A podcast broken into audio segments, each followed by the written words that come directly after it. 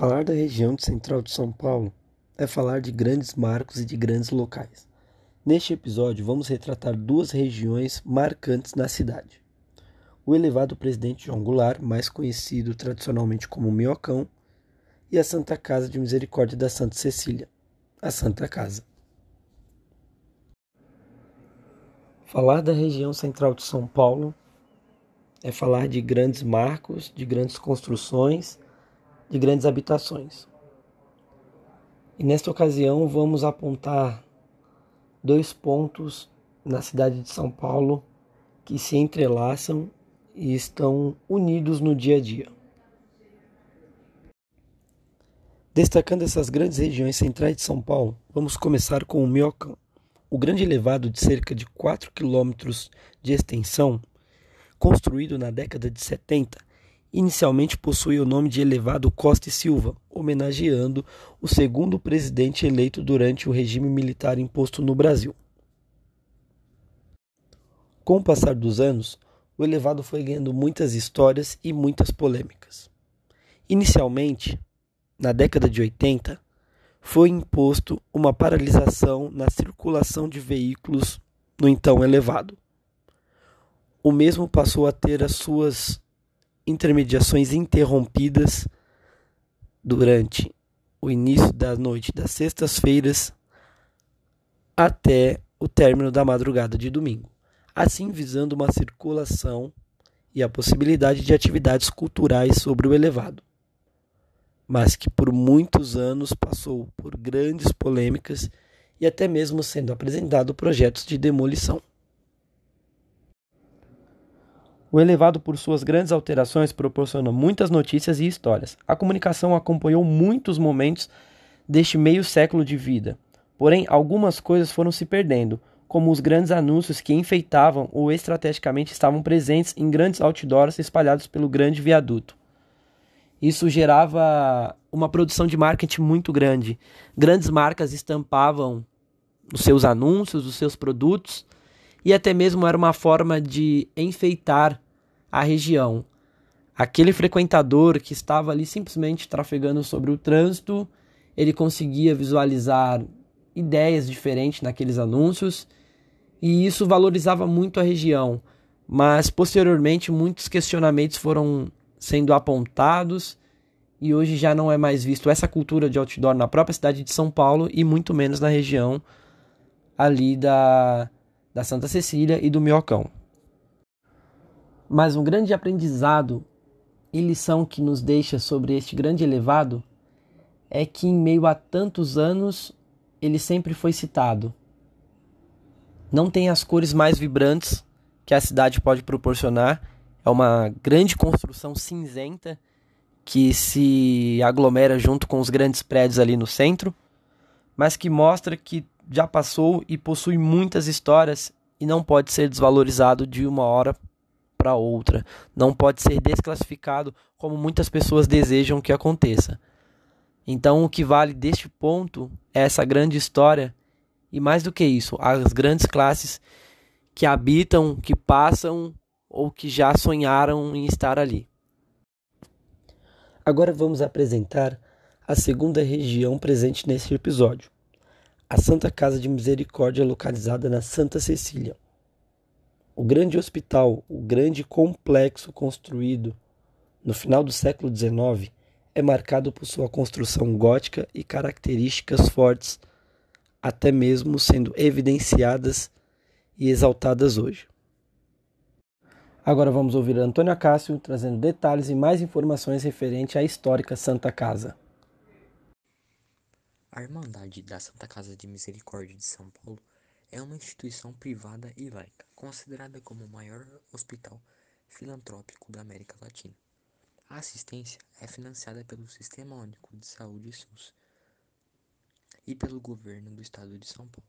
Atualmente é localizada na região central da cidade de São Paulo, mais especificamente, sabe, perto da estação Santa Cecília, do metrô da linha 3.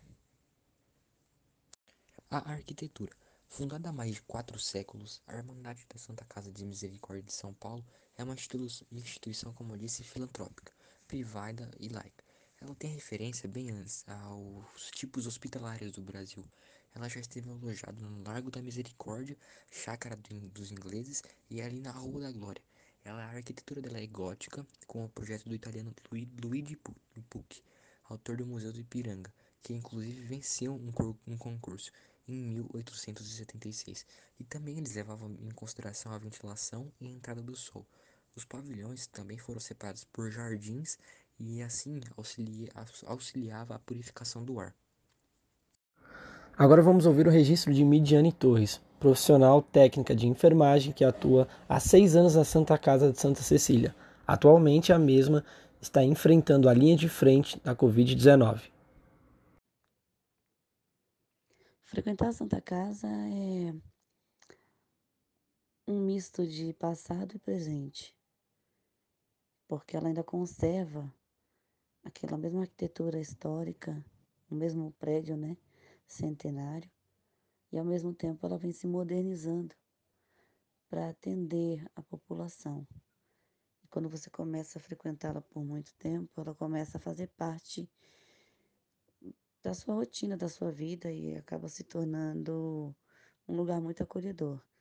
É como se fosse minha segunda casa. O Minhocão é parte da história de São Paulo, né? Assim como a Santa Casa.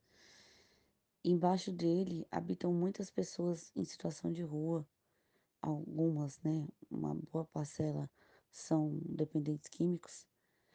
Até mesmo crianças vivem lá. E esse público se mistura muito com as pessoas que frequentam ali os arredores da Santa Casa, que são pequenos comerciantes com bancas de rua e a, a grande maioria é, é pacientes ou até mesmo profissionais que transitam por ali para poder acessar não só a Santa Casa, como outros hospitais da região. A Santa Casa passou por um grande processo de concursos e eleições até se tornar realidade. Seu projeto não pensava somente no hospital, mas sim no impacto que a chegada daquela construção na época poderia causar na região. O projeto, segundo o dono Luiz Pussi, visava desenvolver um crescimento de trabalhadores urbanos, criando maiores oportunidades para esses simples trabalhadores envolvidos.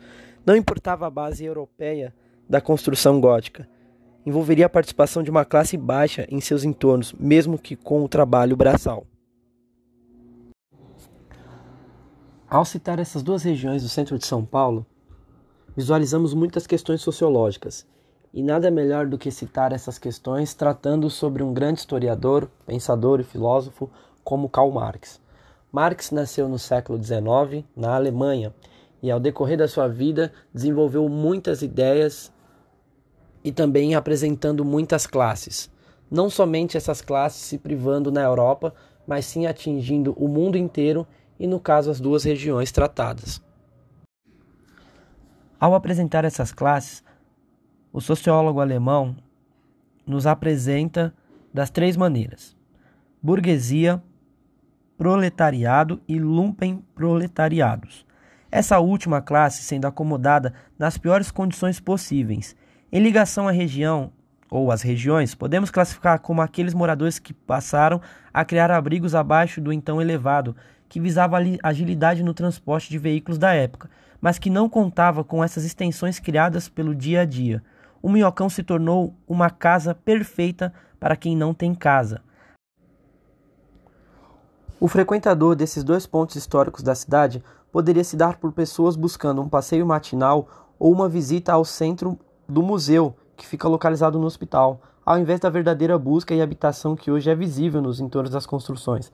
A Santa Casa, sendo uma grande obra com ideologias sociais desde seu início, passa a atender grande parte desse grupo social inferior, Muitos desses moradores passam nos altos atendimentos do hospital não por necessitarem de cuidados referentes ao estado de saúde, mas esses visam, por exemplo, adquirir o alimento que não foi possível obter durante o dia.